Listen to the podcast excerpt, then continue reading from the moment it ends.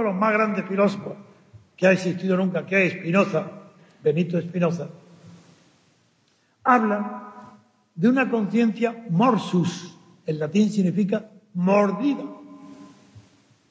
Nuestra conciencia española está mordida una y otra vez, mordida. Y ante ese mordimiento, ¿cuál es la actitud nuestra? ¿Remordimiento? No. Resignación.